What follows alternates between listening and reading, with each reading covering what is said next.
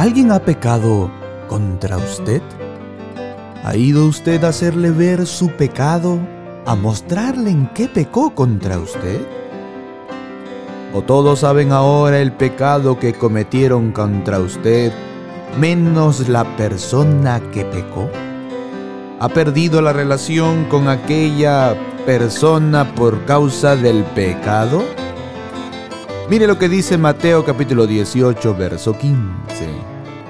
Por tanto, si tu hermano peca contra ti, ve y repréndele estando tú y él solos. Si te oyere, has ganado a tu hermano.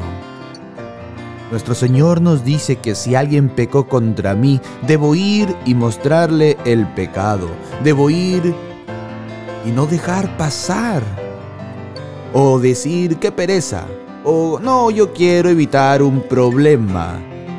Cristo dice que debemos ir y hacerle ver su pecado a solas, en privado, porque si Él te oyere, se ganó al hermano, a la hermana, y no se perdió la relación que tenemos en Cristo.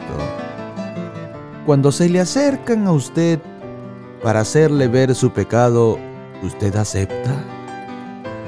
¿O al final se termina perdiendo al hermano? Tal vez usted en vez de ir en privado ya ha compartido el pecado de su hermano con muchas personas y por eso lo ha perdido sin siquiera haber hablado con él. Hermano, la meta es ganar, no perder, haciéndole ver su pecado y así manteniendo la unidad y relación que tenemos todos en Cristo.